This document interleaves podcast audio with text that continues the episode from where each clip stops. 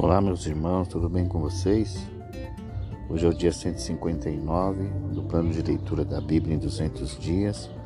Nós lemos Mateus capítulo 24, encerramos o livro de Mateus e começamos o livro de Marcos, indo até o capítulo de número 2. Em Mateus 24, os discípulos de Jesus perguntaram ao Senhor: quando será o fim dos tempos? A partir disso, o Senhor começa a mostrar quais sinais antecederão tais fatos. Por meio de suas parábolas e outros ensinamentos, Jesus havia falado várias vezes sobre sua partida e o seu retorno em glória, o que traria um, o principal momento da era, o triunfo do seu reino e o julgamento final. Seus discípulos aparentemente conectaram esses eventos à predita destruição de Jerusalém. Portanto, quando Jesus falou sobre a destruição do templo, seus discípulos imediatamente relacionaram isso com o retorno do Messias e o fim dos tempos. Eles perguntaram a ele que eventos significativos ocorreriam antes desses grandes eventos finais. Em resposta, Jesus disse-lhes que a destruição de Jerusalém e de seu templo não estavam necessariamente ligadas ao retorno do Messias e ao fim dos tempos. Eles não deviam acreditar nos rumores que ouviram de vez em quando que o Messias havia retornado, pois sempre haveria falsos profetas que tentariam atrair seguidores para si mesmos. E nem deviam pensar que todas as guerras, fomes, terremotos ou pragas eram sinais seguros de que o fim estava próximo. O fim não viria até que o Evangelho fosse espalhado por todo o mundo e esse objetivo seria alcançado somente depois de muita oposição. Os servos de Deus seriam perseguidos por inimigos e traídos por amigos. Muitos seriam mortos. Somente por amor e fé inabalável em Deus, os sobreviventes seriam capazes de suportar suas provações, mesmo que seus sofrimentos resultassem em morte. Deus os preservaria em seu reino celestial. Embora o povo da época de Jesus não visse os eventos finais da história do mundo, muitos deles certamente veriam um prenúncio desses eventos, pois viveriam para testemunhar o horror das destruições de Jerusalém pelos romanos. Ao ver a terrível visão do exército de Roma se aproximando da cidade, as pessoas fugiam para as colinas, sem sequer esperar para recolher seus pertences. Eles achariam a fuga particularmente difícil se o ataque viesse no inverno, quando as condições meteorológicas as retardariam, ou no sábado, quando os regulamentos religiosos os restringissem.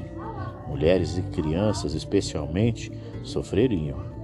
O ataque selvagem do inimigo seria mais terrível e destrutivo do que qualquer coisa que eles tivessem conhecido. Na verdade, se Deus não parasse com a carnificina ninguém ficaria vivo. O povo seria massacrado, o templo queimado e a cidade destruída. O evento seria uma repetição da atrocidade do antigo, o Epifânio, só que muitas vezes pior em horror terrível.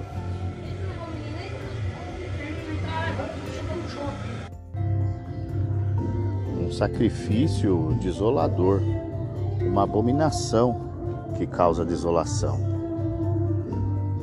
Durante o tempo em que esses problemas cresciam, os falsos profetas tentavam atrair os discípulos de Jesus para o seu grupo. Com truques engenhosos e palavras reconfortantes, eles assegurariam que o Messias havia retornado e estava escondido em algum lugar seguro, esperando para conduzir o seu povo à vitória. Os discípulos de Jesus não deviam acreditar em tais rumores. O retorno de Jesus seria tão repentino, aberto e surpreendente como um relâmpago. Quando a grande intervenção de Deus finalmente ocorresse, seria claro para todos verem.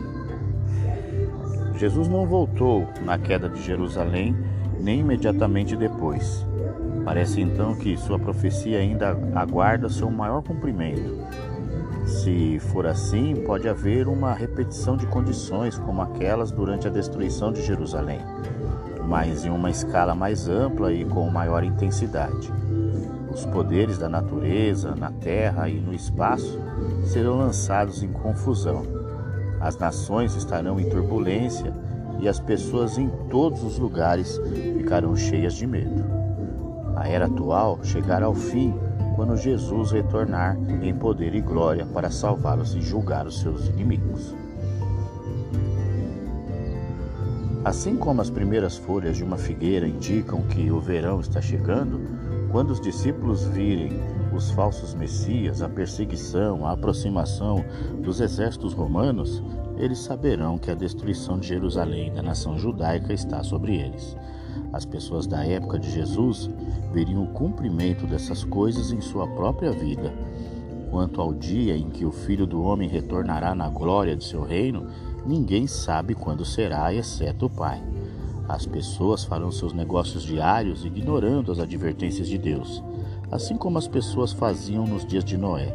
Mas assim como o dilúvio foi o meio de Deus para julgar aquelas pessoas, a volta de Jesus trará julgamento sobre os pecadores e salvação para o seu povo. A vinda de Jesus será tão inesperada quanto de um ladrão que arromba uma casa enquanto o dono está dormindo. Os discípulos de Jesus devem, portanto, estar preparados para o seu retorno em todos os momentos. Eles não devem estabelecer uma vida de satisfação própria, mas viver fielmente para Ele.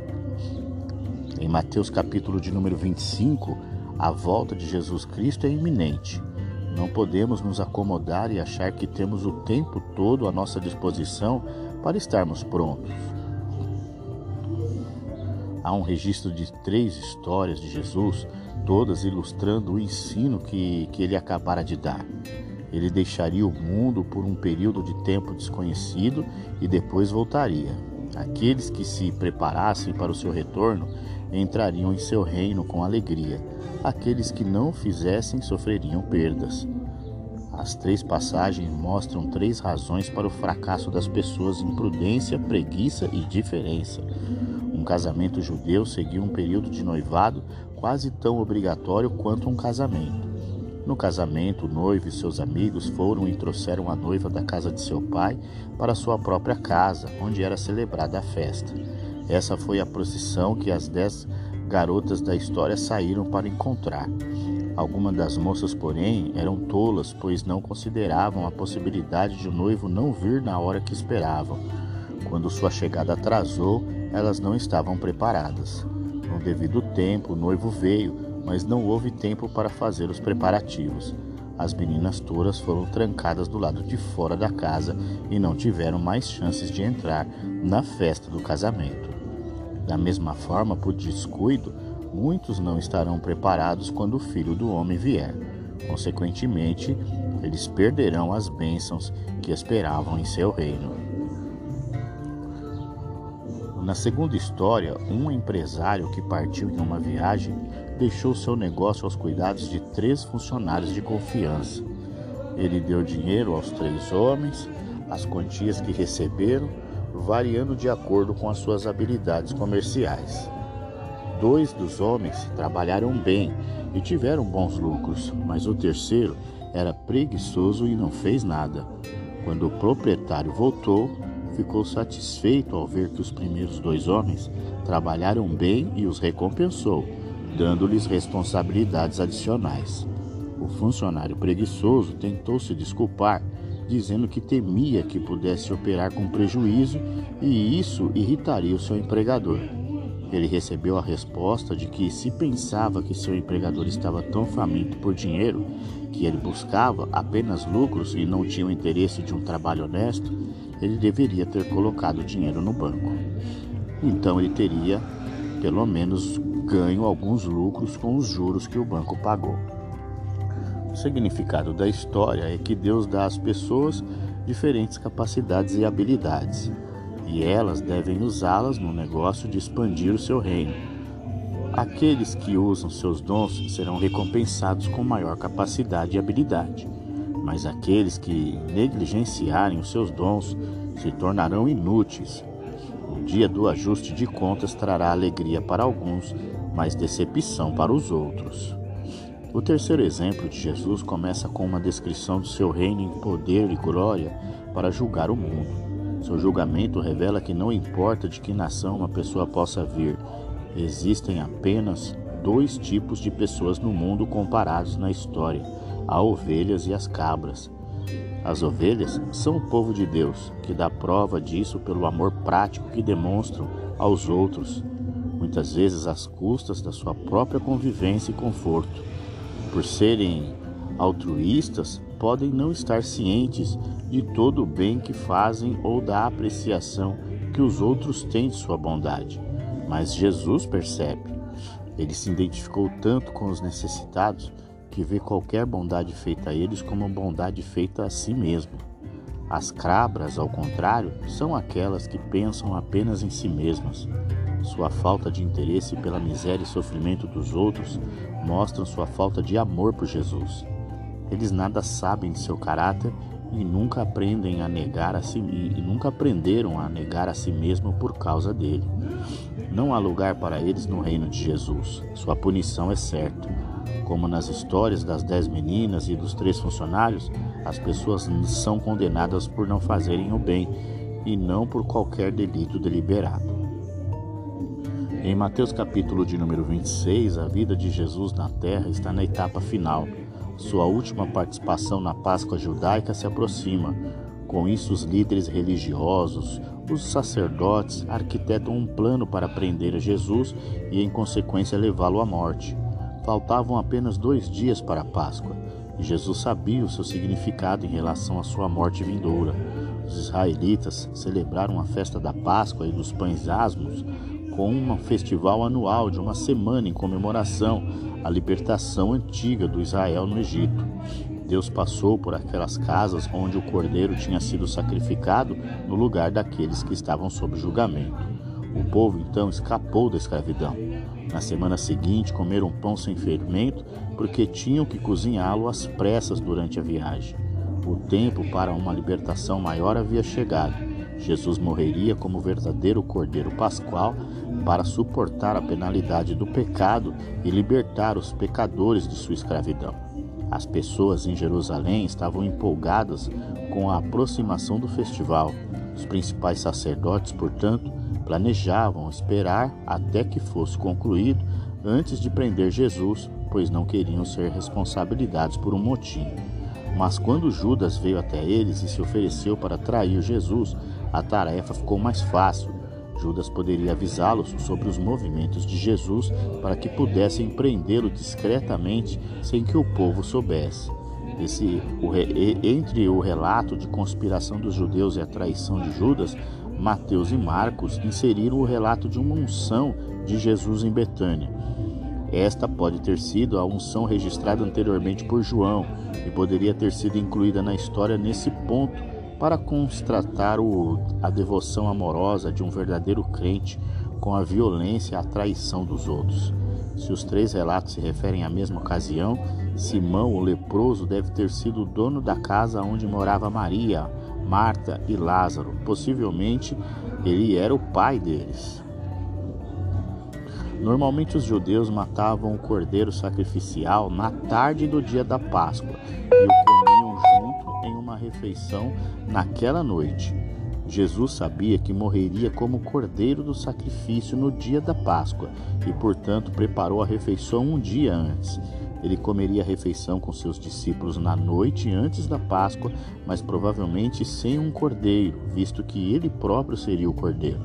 Sabendo que os judeus estavam procurando por ele para prendê-lo, Jesus secretamente fez arranjos cuidadosos para a festa. Ninguém sabia onde seria realizado, exceto dois discípulos anônimos que eram aparentemente desconhecidos até mesmo para os doze apóstolos. Este arranjo impediu Judas de dar qualquer informação antecipada aos líderes judeus. Dois dos apóstolos encontraram os dois discípulos anônimos e entre eles prepararam o lugar para a Páscoa e a comida e a bebida para a refeição. Os apóstolos ficaram surpresos quando Jesus anunciou que um deles o trairia, pois não suspeitavam de traição entre eles. Talvez eles pensassem que um deles poderia traí-los sem querer por falta de, descuidado. Mas, mas Judas sabia o que Jesus queria dizer.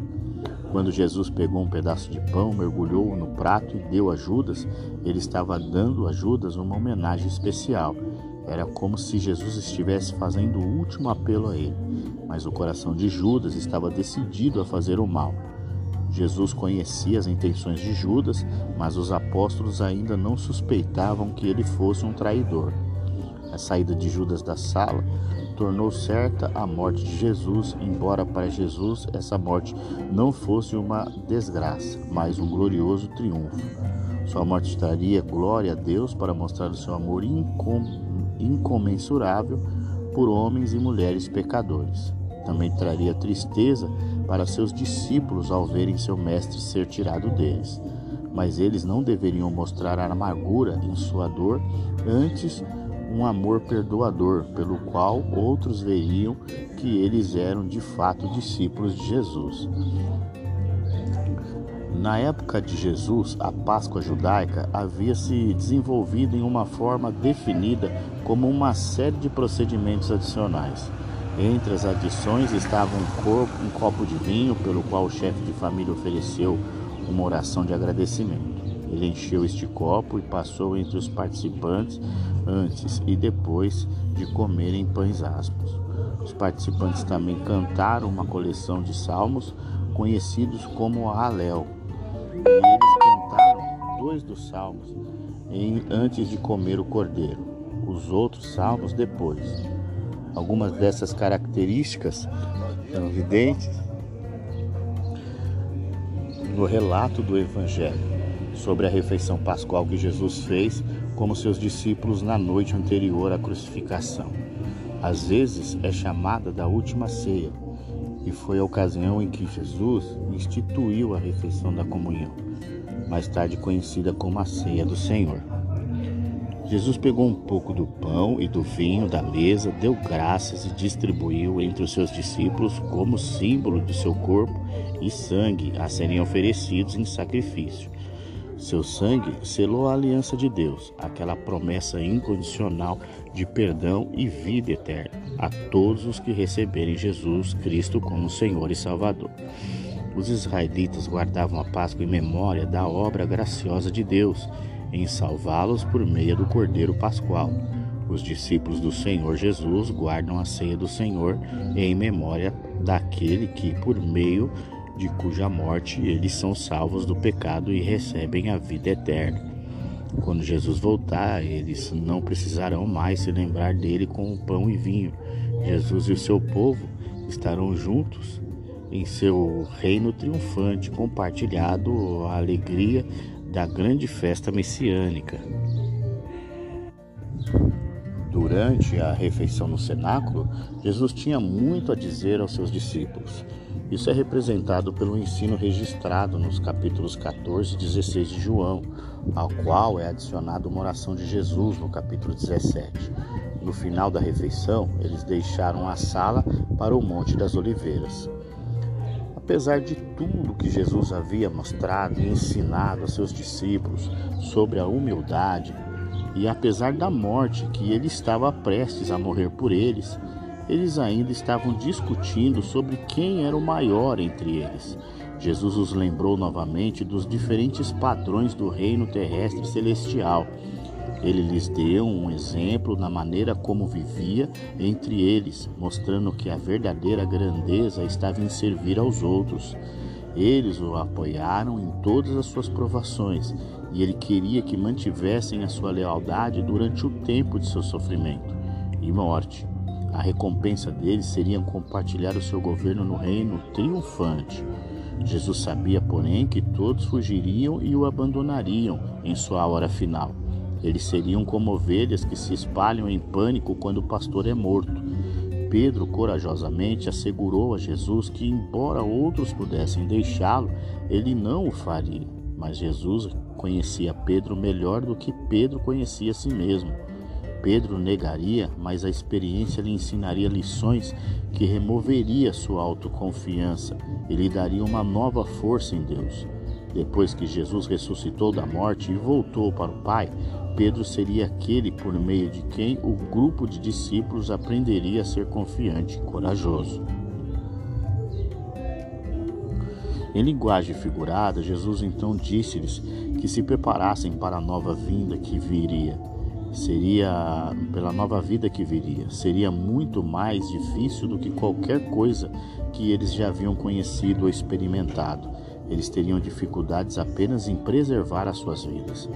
Os discípulos entenderam mal as palavras de Jesus, mas Jesus sentiu que já havia falado o suficiente sobre o assunto por enquanto e deixou que eles pensassem a respeito.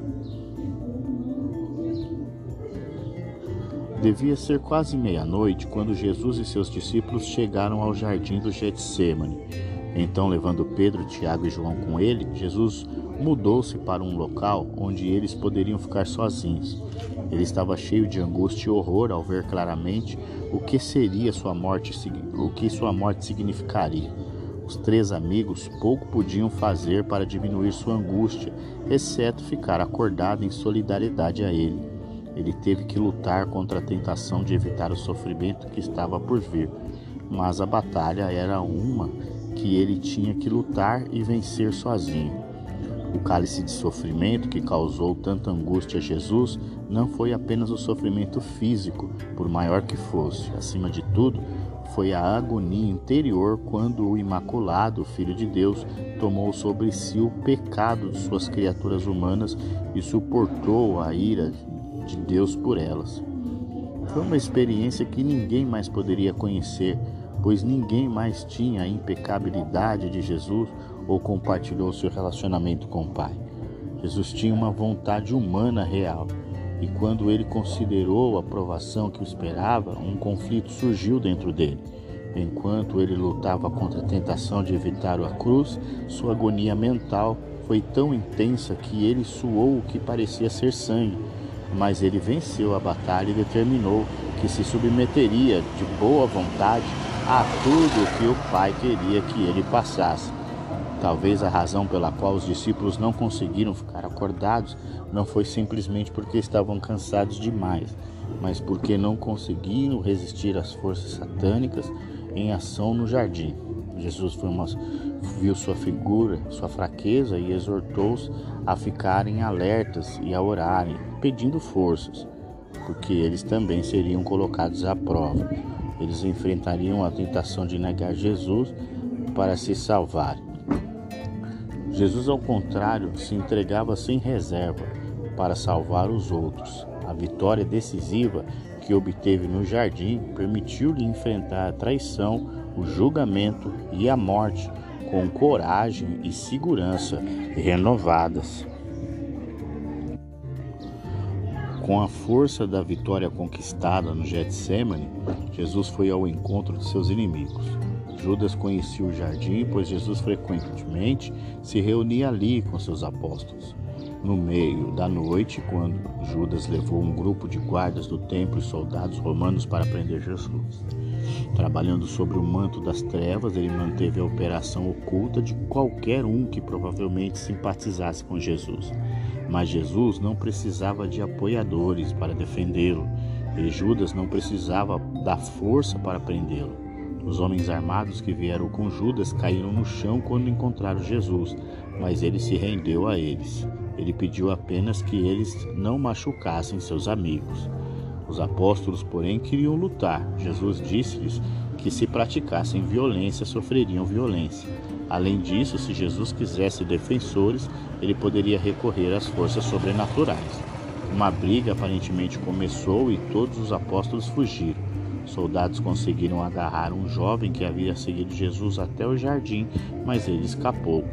Desde os primeiros tempos cristãos, a crença comum era que o jovem dessa história era Marcos, o autor do Evangelho de Marcos.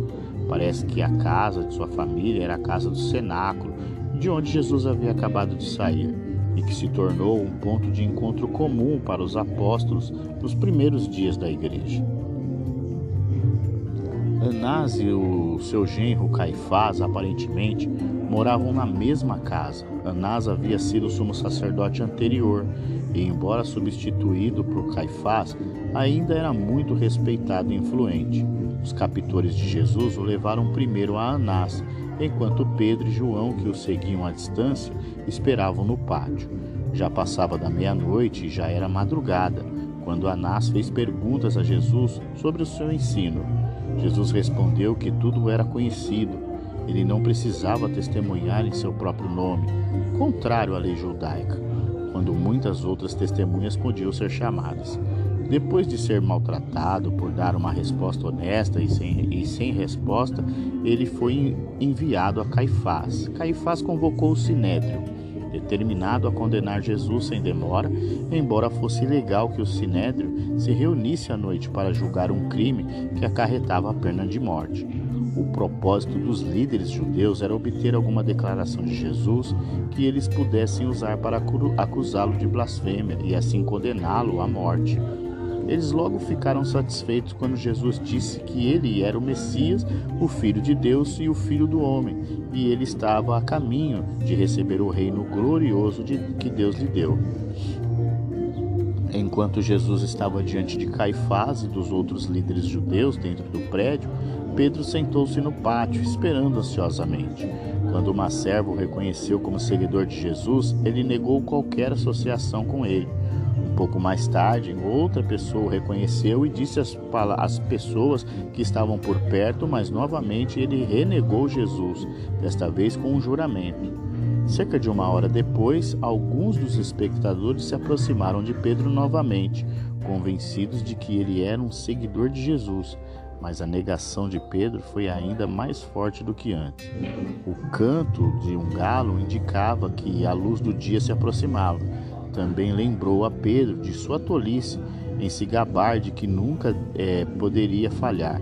Só então Jesus viu Pedro no pátio, e quando seus olhos se encontraram, Pedro foi dominado pela tristeza e foi embora chorando amargamente. Em Mateus capítulo 27, ao perceber o erro que havia cometido, Judas Iscariote foi tomado de um remorso horrível. Isso o levou a querer devolver o dinheiro aos líderes religiosos com a intenção de interromper o andamento do plano. Tinha sido uma longa noite para Jesus. A refeição da Páscoa, a instituição da ceia do Senhor, a lavagem dos pés dos discípulos, o longo ensino no cenáculo, a caminhada para o Getsemane, o tempo de agonia no jardim e a prisão, a caminhada de volta para a cidade e o questionamento e o tratamento rude na casa do sumo sacerdote. Já estava amanhecendo, o que significava que uma sentença legal poderia ser decretada. Jesus, portanto, foi levado a comparecer perante o Sinédrio para uma breve repetição da investigação recém-concluída. Os líderes judeus poderiam então fazer uma acusação formal contra ele para apresentar às autoridades romanas. Ao fazer isso, eles tiveram que convencer o governador romano de que a pessoa acusada merecia execução. Judas sabia que havia errado ao trair Jesus. Ele não mostrou arrependimento ou desejo de corrigir esse erro, mas antes de cometer suicídio, ele fez um esforço para aliviar a sua consciência culpada, devolvendo o dinheiro. Os sacerdotes não hesitaram em usar o dinheiro do templo para pagar a Judas, a morte de Jesus, mas agora tentavam parecer justos, recusando-se a colocar o dinheiro no tesouro do templo. Nesse interim, Judas saiu para o campo, amarrou uma corda no pescoço e se enforcou. Parece que ao fazer isso, ele se machucou internamente, o seu estômago explodiu. Quando o corpo foi encontrado no campo, os sacerdotes usaram o dinheiro desenvolvido, devolvido por Judas para comprar o campo em seu nome. Originalmente era conhecido como Campo de Potter, mas mais tarde foi chamado de Campo de Sangue e foi usado como cemitério para os gentios. Pilatos, o governador da região, geralmente morava na capital da província, Cesareia, mas vinha a Jerusalém durante as festas judaicas para ajudar a manter a ordem. Sua residência oficial e centro administrativo em Jerusalém eram chamados de pretório.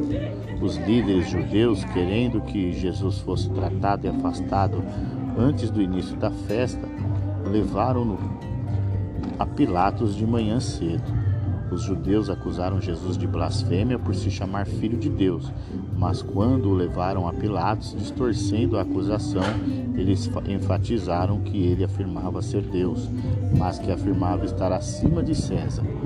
Eles sugeriram que ele era um rebelde político tentando liderar um levante messiânico que derrubaria o domínio romano e estabeleceria um Estado judeu independente.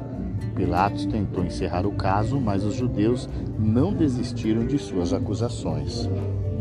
Jesus então deu a Pilatos a verdadeira imagem. Ele explicou que seu reino não estava preocupado com o poder político e não tinha nada a ver com os levantes nacionais. Era um reino espiritual e baseado na verdade. Pilatos não entendeu o significado completo da explicação de Jesus, mas entendeu o suficiente para se convencer de que Jesus não era um rebelde político. Ele suspeitou que os judeus o haviam entregado para um julgamento porque tinham ciúmes de seus seguidores religiosos. Quando Pilatos soube que Jesus era da Galiléia, que não estava sob o seu controle, ele tentou evitar o problema enviando Jesus ao governador da Galiléia, Herodes, que também estava em Jerusalém para a festa. Mas Jesus se recusou a falar com Herodes e não fez nenhuma tentativa de se defender das falsas acusações, falsas acusações que os líderes judeus fizeram contra ele.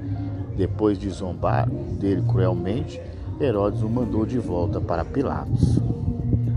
Embora tivesse certeza de que Jesus era inocente, Pilatos achou sábio dar alguma satisfação aos judeus, pois a essa altura uma multidão havia se reunido a ele e não queria que estourasse um tumulto. Ele, portanto, se ofereceu para punir Jesus com açoites e considerar o assunto encerrado. Mas o povo gritou para que Jesus fosse crucificado. Pilatos não queria que a situação saísse do controle, então fez outra oferta. Ele concordou em aceitar a acusação dos judeus da culpa de Jesus, mas se defendeu para dar a Jesus o perdão especial reservado para um criminoso em cada época da Páscoa. A essa altura, os sacerdotes espalhados pela multidão tinham o povo sob seu poder. Eles rapidamente espalharam a notícia de que o prisioneiro que eles queriam libertar não era Jesus, mas Barrabás, um rebelde que já havia liderado um levante local anti-Roma. Pilatos, sem saber da influência dos sacerdotes na multidão e pensando que Jesus tinha amplo apoio, concordou em pedir que a multidão escolhesse entre os dois, sem dúvida pensando que escolheriam Jesus. Enquanto ele esperava que eles fizessem sua escolha, sua esposa enviou-lhe um aviso para não condenar Jesus. Seus apoiadores é, estiveram na multidão. Eles eram uma minoria. As pessoas em geral eram mais propensas a apoiar uma, um nacionalista como Barrabás.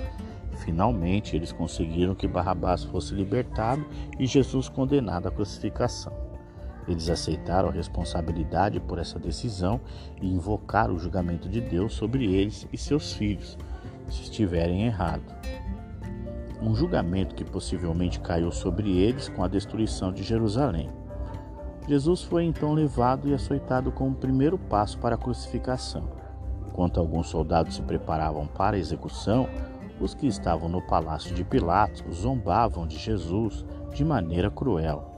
Eles zombaram dele como rei, colocando algumas roupas de velho soldado nele, como um manto real, espinhos em sua cabeça, como uma coroa. Eles o bateram na cabeça com uma vara que deveria ser o cetro, cuspiram em seu rosto, socaram como um falso sinal de homenagem. Pilatos mostrou essa figura lamentável para a multidão, aparentemente esperando que isso pudesse fazer com que eles se sentissem envergonhados e mudassem de ideia. Para isso, apenas aumentou seu ódio. Pilatos ficou mais inquieto quando soube que Jesus afirmava ser o Filho de Deus. Talvez, pensou Pilatos, esse homem fosse um dos deuses. Ele ficou ainda mais ansioso para libertar Jesus quando Jesus lhe disse que Deus o considerava responsável pela maneira como usava a sua autoridade. Pilatos foi culpado por condenar um homem que ele sabia ser inocente, mas Caifás e os outros judeus que entregaram Jesus a ele eram mais culpados. Mais uma vez, Pilatos tentou libertar Jesus, mas os judeus o lembraram de que ele próprio poderia estar em perigo se libertasse uma pessoa culpada de traição. Isso deixou Pilatos ainda mais perturbado e, após uma oferta final rejeitada pelos judeus, ele entregou Jesus para ser crucificado. A declaração de lealdade dos judeus a César demonstrou sua hipocrisia e confirmou a sua rejeição a Deus. Enquanto os prisioneiros se encaminhavam para o local de execução, Jesus foi levado a carregar a cruz. Ele deveria estar fraco por causa dos açoites brutal e quando parecia. Esse homem Simão, forçado, era do norte da África e aparentemente tinha vindo a Jerusalém para a Páscoa. Entre a multidão que seguia, Jesus havia algumas mulheres que choraram e gemeram com a visão terrível. Jesus disse-lhes para não chorarem para, por causa do que viram acontecer com ele. Um dia eles também sofreriam quando os romanos mais tarde atacaram Jerusalém, as mulheres, agora tristes porque não tinham filhos, estariam em melhor situação do que as outras, pois não teriam que testemunhar o massacre de seus filhos. Se Roma crucificasse um homem inocente como Jesus, quão brutais eles seriam ao lidar com pessoas culpadas da rebelião aberta. Gólgota, o lugar da crucificação de Jesus, era uma colina ao lado de uma estrada principal nos arredores de Jerusalém. A procissão chegou lá por volta das nove. É difícil calcular os tempos exatos de todos os incidentes que ocorreram no dia da crucificação de Jesus. Naquela época, as pessoas não usavam relógios e os tempos no, dados no Evangelho não são apenas aproximados. Em alguns casos, os escritores podem estimar seus tempos em diferentes estágios do mesmo evento. Além disso, eles podem ter usado métodos diferentes de cálculo. Mateus, Marcos e Lucas geralmente contam as horas das 6 às 18, mas João parece fazer as contas de maneira diferente. Por maior que tenha sido o sofrimento de Jesus, sua agonia de espírito foi maior. Ele estava carregando o fardo do pecado humano e assim vencendo Satanás e libertando as pessoas do poder do pecado e da morte. Ele estava determinado a enfrentar a morte no seu pior totalmente consciente do que estava passando. Portanto, ele recusou a oferta de vinho drogado com a intenção de amortecer a dor e entorpecer a mente. Enquanto isso, os quatro soldados que realizavam a crucificação jogaram dados para decidir como dividiriam os bens pessoais de Jesus. Acima de sua cabeça colocaram uma placa anunciando a acusação pelo qual foi condenado, para que quem passasse por ali pudesse ler. Enquanto estavam pendurados ali, Jesus recebeu insultos lançados contra ele pelo povo, por membros do sinédrio, que foram ver sua sentença executada, e pelos dois criminosos crucificados com ele. Todos zombaram do mesmo tema. Ele alegou salvar os outros, mas não conseguiu salvar a si mesmo. Isso era verdade, embora não no sentido que os zombadores pretendiam pois somente se sacrificando voluntariamente ele poderia salvar o pecado dos culpados. Um dos criminosos, percebendo isso, se arrependeu e experimentou o poder salvador de Jesus naquele mesmo dia. A mãe de Jesus, Maria, o seguiu até a cruz e ficou com ele durante sua provação. Entre os que a consolaram estava João e três mulheres: Salomé, irmã de Maria, que era esposa de Zebedeu, a mãe dos apóstolos Tiago e João, e outra Maria, que era esposa de Clopas e a mãe de Tiago e José, e outra Maria que veio da cidade de Magdala na Galiléia e era conhecida como Maria Madalena. Essas mulheres a princípio se afastaram da cruz, mas depois vieram e ficaram perto. Desde o momento em que os soldados começaram a crucificação até a morte de Jesus, foram cerca de seis horas. Durante as últimas três horas, do meio-dia até as três da tarde, uma estranha escuridão cobriu a terra quando a ira de Deus contra o pecado caiu sobre Jesus. Por esta razão, ele foi separado pela única vez do Pai, com quem ele tinha desfrutado da comunhão ininterrupta por toda a eternidade. O pecado se separou de Deus e, ao suportar a penalidade do pecado, Jesus experimentou essa desolação. No entanto, no mesmo momento em que sofreu tal desolação, Jesus estava em harmonia com a vontade de seu Pai. Ele queria que suas palavras finais ao Pai fossem altas o suficientes para que todos ouvissem e, portanto, ele pediu algo para umedecer sua boca seca. As palavras que ele proferiu revelar a todos que ele estava colocando seu espírito nas mãos de seu Pai. Seu grito final de triunfo está consumado confirmou que, mesmo em sua morte, ele ainda estava no controle. Ninguém tirou a sua vida dele. Ele desistiu em um ato voluntário e único. Ele completou a obra de seu pai e que o enviou a fazer. No momento da morte de Jesus, por volta das três da tarde, houve um terremoto na região de Jerusalém. No templo, a cortina que bloqueava a entrada da presença simbólica de Deus se rasgou em duas.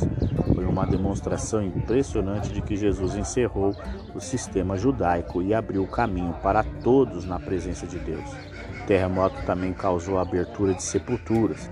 Certos crentes da velha é, eram certos crentes da velha eram eram e foram ressuscitados, indicando drasticamente que a morte de Jesus foi o caminho para o triunfo final sobre a própria morte. Outra verdade ilustrada pelos eventos notáveis relacionados com a morte de Jesus é que ele era verdadeiro cordeiro pascual. Ele morreu na tarde do dia da Páscoa, ao mesmo tempo em que os judeus de Jerusalém estavam matando seus cordeiros em preocupação com a refeição daquela noite e porque ele era o verdadeiro cordeiro pascual, nenhum osso de seu corpo foi quebrado.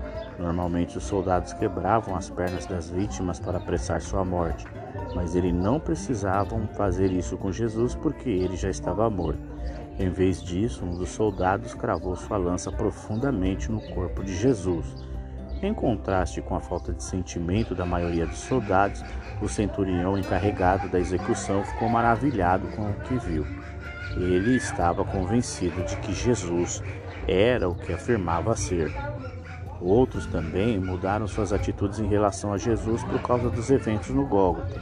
Muitos que tinham vindo de Jerusalém como espectadores voltaram com tristeza e medo, perguntando-se se tudo isso o que significava.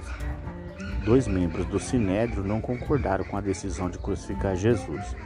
Eles eram Nicodemos, João e José, sendo este o último o homem da cidade judia de Arimateia.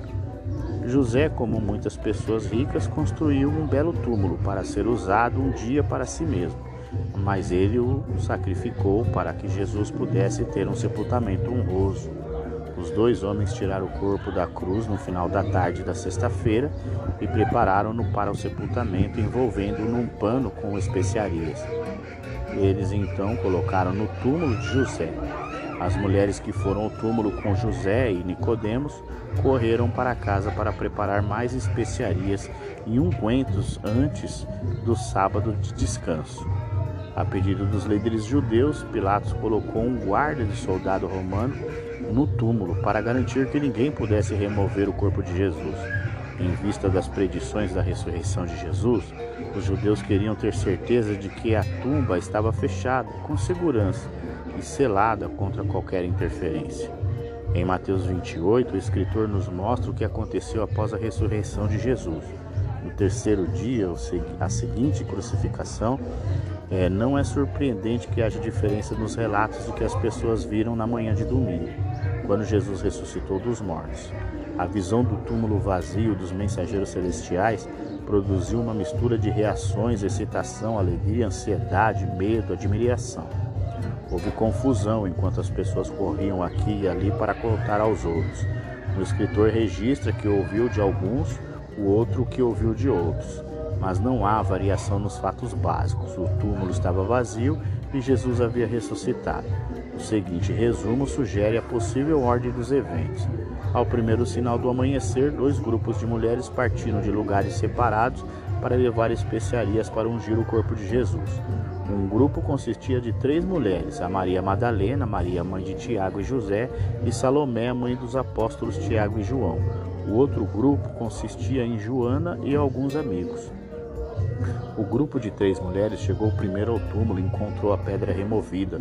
Maria Madalena entrou em pânico e, sem ver o, o anjo ou ouvir a voz, correu para contar a Pedro e João que o corpo havia sido roubado. Mas a outra Maria e Salomé permaneceram. Eles encontraram um anjo sentado na pedra fora da tumba, da tumba, e outro sentado dentro da tumba. Ao ouvir que Jesus havia ressuscitado desejava se reunir com seus discípulos na Galiléia, eles correram para o local onde o apóstolo estava reunido. ansiosos para transmitir a notícia emocionante. Enquanto isso, os guardas romanos fugiram do túmulo, correram pela cidade para contar aos principais sacerdotes o que havia acontecido. Esses sacerdotes foram os primeiros que colocaram a guarda, e o seu objetivo era impedir que os seguidores de Jesus roubassem o corpo. Agora, os, os mesmos sacerdotes subornaram os guardas para espalhar a história de que os seguidores de Jesus roubaram o corpo enquanto os guardas dormiam. Os sacerdotes estavam preocupados que os discípulos de Jesus pudessem enganar as pessoas, mas eles próprios eram os enganadores. Se Pilatos ouviu a história dos guardas dormindo em serviço, os líderes judeus prometeram protegê-los, subornando Pilatos. De volta ao túmulo, poucos minutos após a partida do primeiro grupo de mulheres, Joana e suas amigas chegaram. Elas entraram e encontraram dois anjos ouviram a notícia da ressurreição de Jesus e correram para cuidar dos apóstolos, para contar aos apóstolos. Logo depois que as mulheres deixaram o túmulo, Pedro e João chegaram, entraram e viram o pano de linho dobrado cuidadosamente. Eles acreditaram na evidência de que viram de que Jesus deve ter ressuscitado dos mortos, mas deixaram o túmulo confusos, sem entender o significado do evento. Maria Madalena, que seguiu Pedro e João de volta ao túmulo, chegou depois que eles partiram. Ela ficou lá sozinha chorando e então ela viu os dois anjos dentro do túmulo. E ao se virar, viu um homem que ela não reconheceu imediatamente. Quando ela descobriu que o homem era Jesus, ela o segurou como se não quisesse deixá-lo ir. Jesus disse a ela que ela não, se, não precisava se apegar a ele dessa forma, pois ele não subiria ao céu imediatamente, embora o fizesse algumas semanas depois. Ela não deveria se tornar dependente de sua presença física, caso contrário, ela ficaria desapontada novamente. Ela deveria ir contar aos apóstolos o que ela havia dito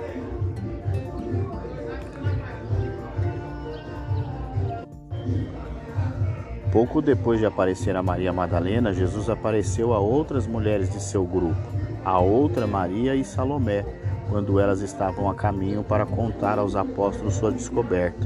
Os dois grupos de mulheres chegaram à casa do apóstolo mais ou menos na mesma época, seguidos logo por Maria Madalena.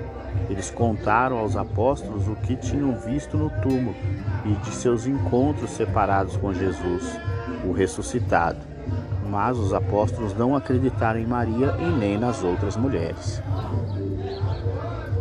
Os apóstolos tiveram uma indicação de por que Jesus lhes disse que fosse a Galiléia quando os levou para cima numa montanha. De lá, eles puderam olhar para o próximo estágio da missão do reino, as nações gentias além. Os três anos e meio de ministério público de Jesus foram limitados a Israel. Mas o ministério que Jesus ressuscitado agora passou aos seus discípulos estendeu a todas as nações, sem distinção.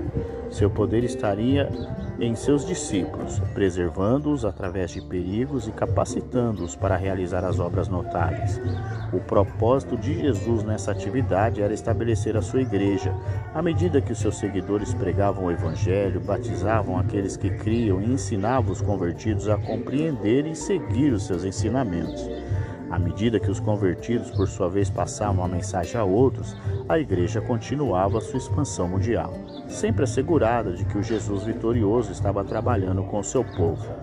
E assim nós encerramos o livro de Mateus e começamos agora o livro de Marcos. Em Marcos, no capítulo de número 1, o autor anuncia o princípio do evangelho de Jesus Cristo.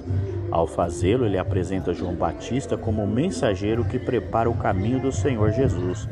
Os testemunhos de João Batista, as mulheres que queriam ouvi-lo, é, é de que Jesus Cristo era o maior do que ele, a tal ponto que João Batista não considerava digno de encurtar-se, de encurvar-se e amarrar-lhe as sandálias. Em seguida, Jesus Cristo é batizado por João Batista no Rio Jordão e o Espírito Santo desce sobre ele em forma de pomba, e uma voz do céu é ouvida por todos, dando testemunho acerca de Jesus. Após isso, o Espírito Santo conduz Jesus ao deserto, onde ele é tentado pelo diabo durante 40 dias. Jesus vence o diabo e a tentação, e em seguida, ao reunir-se novamente aos seus apóstolos, ele fica sabendo da prisão de João Batista. Para Jesus Cristo, isto é um sinal, então, e ele começa a anunciar o reino de Deus, que é chegado. Neste ponto, ele começa a chamar os primeiros apóstolos e a ensiná-los. O ministério de Jesus Cristo é marcado pelo seu poderoso ensino e por prodígios e maravilhas que apenas ele era capaz de fazer. No final do livro, do capítulo 1, apresenta diversos relatos sobre isso. No capítulo 2 de Marcos, o autor começa relatando a cura de um paralítico em Carfanaum. O doente foi colocado na presença de Cristo por quatro amigos do rapaz que o desceram pelo telhado. Isto porque a casa estava lotada e não havia outro lugar para entrar. Durante esta, este milagre, o Filho de Deus mostra sua autoridade para perdoar pecado, algo que os mestres da lei questionaram. Após isto, Marcos relata a, presen a presença de Jesus na coletoria, onde ele chama Levi, que é Mateus, para ser o seu discípulo. Imediatamente, Levi deixa tudo e o segue. A alegria de Levi por ter conhecido Jesus é tão grande que ele prepara um jantar e o convida a todos os seus amigos, que lotam a casa. O Senhor dá mais uma lição: não são os que têm saúde que precisam de médico, mas sim os doentes. Eu não vim para chamar os justos, mas os pecadores. Marcos encerra narrando o episódio em que os discípulos, com fome, apanham espigas no sábado. Os fariseus criticam sua atitude. Jesus Cristo responde, citando o exemplo de Davi, e declara: O sábado foi feito por causa do homem, e não o homem por causa do sábado. O filho do homem é o Senhor até mesmo do sábado. E assim nós encerramos o nosso dia de número 159, bastante extenso, a leitura do livro de Marcos. Amanhã nós continuaremos o nosso último dia da semana, da 23ª semana, continuaremos na leitura do livro de Marcos. Um grande abraço para você e eu te espero, hein? Até lá!